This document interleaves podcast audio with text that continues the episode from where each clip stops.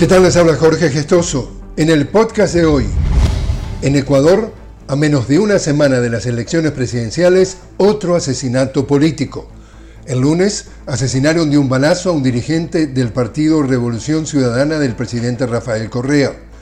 Pedro Briones fue asesinado en la provincia de Esmeraldas, en la costa norte ecuatoriana, pocos después del asesinato del candidato presidencial Fernando Villavicencio. Ante la violencia política que se apoderó del país, la candidata presidencial del Partido Revolución Ciudadana, Luisa González, que lidera las encuestas, dijo que Ecuador vive su época más sangrienta. Esto se lo debemos al abandono total del gobierno neoliberal inepto de Guillermo Lazo y a un Estado tomado por las mafias, dijo y agregó, mi abrazo solidario a la familia del compañero Pedro Briones, caído en manos de la violencia. El cambio es urgente, sentenció.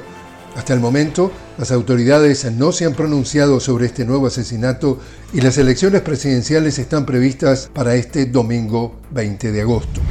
En Venezuela, el presidente Nicolás Maduro condenó la violencia en Ecuador y alertó que factores vinculados al narcotráfico internacional y a las bandas de paramilitares colombianos pretenden desestabilizar a la región de América Latina y el Caribe denunció la presencia de bandas paramilitares y sicarios para influir en el desarrollo del proceso electoral ecuatoriano, para tratar de manipular el proceso a costa de tragedias humanas, de sangre y de dolor para el pueblo de Ecuador, y afirmó que esas bandas de paramilitares cuentan con el apoyo de los expresidentes colombianos Uribe y Duque. Dijo, el asesinato del candidato presidencial Fernando Villavicencio me recuerda mucho al ataque que me hicieron con drones y al asesinato del presidente de Haití, Jovenal Moïse, por el que capturaron a más de 20 sicarios colombianos, dijo Maduro.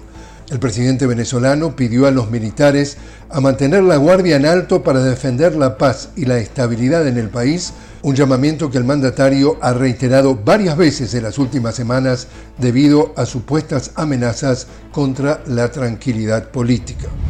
Y la crisis climática continúa causando estragos en el mundo. En América del Norte continúan las labores para sofocar los incendios forestales en Canadá y Estados Unidos, mientras que en Bangladesh un sismo de magnitud 5,5 sacudió la capital, Dhaka, sismo que también fue sentido en diversos países asiáticos.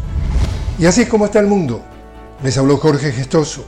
Te invito a que me acompañes en un nuevo podcast de la noticia con Jorge Gestoso. Hasta entonces.